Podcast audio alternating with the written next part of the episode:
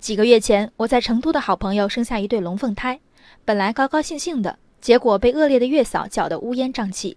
在暗示加工资未遂后，月嫂几次被发现深夜给孩子猛灌奶粉以应对哭闹，甚至每每对着产妇和孩子出口成脏。当妈的多少都有过对月嫂不满的时刻，但这么糟糕的并不多。我问朋友怎么还忍得下去，朋友答人不好找，又加了一句怎么办呢？孩子还在人家手上呢。没错，孩子在人家手上，小小婴儿既不会说话，又无反抗之力，这是家长不敢得罪月嫂最重要的原因。抓住对方软肋好办事儿，明白个中奥妙的不光有月嫂，还有 4S 店。五月底，陕西的郭女士驾车时遭卡车撞击，车头严重受损，她随即联系 4S 店拖车。这家名为陕西英之杰的一汽大众 4S 店，给郭女士的速腾车开出了六万多元的维修报价单。郭女士对价格有疑虑，询问其他 4S 店后，决定将车拖走。店方提出，报价单已经开了，要拖车得先交百分之十的公估费，就算打个折，最少也得收五千元。对于收费依据，4S 店工作人员表示，没有文字性的依据，市场都这样的。想象一下，你去早市问西瓜多少钱呀？人家一过秤说正好十块，你嫌贵不买。如果此刻店家要问你收一块钱的报价费，你给吗？不骂对方一句就算涵养不错。为什么郭女士不能甩手就走，还在客客气气的协商？因为你买西瓜前没有把手机先交给店家拿着，而郭女士有十多万的财产在 4S 店手里呢。英之杰 4S 店言之凿凿的市场都这样，到底是什么样？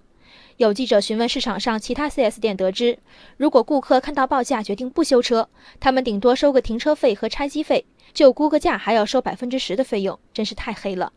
其实以我和 4S 店打交道的经历看，这家店黑不黑，项目合不合理，与你是来采访还是来修车有很大关系。站着看同行发明出公估费这么个项目，当然觉得黑。可如果郭女士把车停进他们的店里，可上可下的项目是不是都出来了？报价会不会上浮？我们可别把话说太死。一个人一辈子能请几回月嫂，也就一两回。即使和月嫂相处极其不愉快，你能做的也不过是不向任何人推荐她。在这个人不好找的卖方市场，月嫂还真不一定在乎你这句推荐。一个人一辈子能经历几回报价几万元的汽车大修？如果足够谨慎，足够好运，也许是零次。4S 店的大修服务和月嫂一样，从来不指望你成为回头客。一直到昨晚，郭女士维权再三，得到的回复仍然是协调店方进行处理。她的车开进 4S 店，如我的朋友把孩子交给月嫂，不但前途叵测，而且遇到纠纷完全失去谈判的底气。在我付账你放车的模式下，维权的天平天然向商家倾斜。天平这一头需要第三方的评价，需要监管者的标准化处理流程，至今没有出现。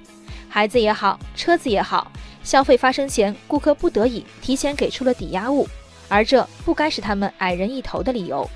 人生海海，见微知著。我是静文，下期静观见。